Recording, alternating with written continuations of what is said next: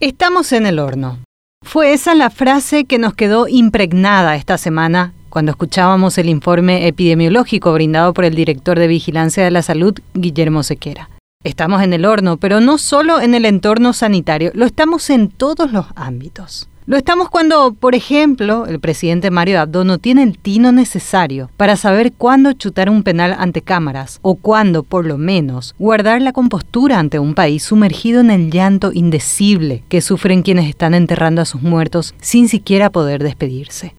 Estamos en el horno cuando sabemos que a un año y casi tres meses de que se haya iniciado la pandemia del COVID-19 en Paraguay y no hayamos podido tener una gestión y acción efectiva para enfrentarnos a los peores escenarios previstos que teníamos como país. Revelaba el ex ministro de Hacienda, Benigno López, que en marzo del 2020 se estimaban 18.000 muertos en el escenario más favorable y 72.000 en el peor. ¿Cómo entonces llegamos a este punto donde con esos peores números no pudimos suplir necesidades de las más básicas a las más complejas para enfrentarnos a esta tragedia que vivimos hoy? Estamos en el horno. Cuando familiares de pacientes denuncian que hay personas muriendo por falta de oxígeno, teniendo una provisión crítica y llegando tarde en el acondicionamiento y puesta en funcionamiento de plantas que debían estar operativas. La de ACEPAR tenía que estar en funcionamiento el 15 de mayo según un anuncio que hicieron como siempre con bombos y platillos. Estamos en el horno cuando nos enteramos a través del asesor de asuntos estratégicos del Ejecutivo, Federico González, que regateamos en el momento de comprar vacunas, que no quisimos pagar 30 dólares por dosis como lo hacía Chile y pagábamos 6 dólares, pudiendo deducir que hoy la diferencia por una vida es de 24 dólares. Y peor aún, que en la desesperación ante un mercado sangriento, terminamos pagando los 30 dólares por dosis este año. Estamos en el horno cuando el canciller Euclides Acevedo comunicaba que llegarían 800.000 dosis en el mes de mayo y hasta ahora solo arribaron 290.000.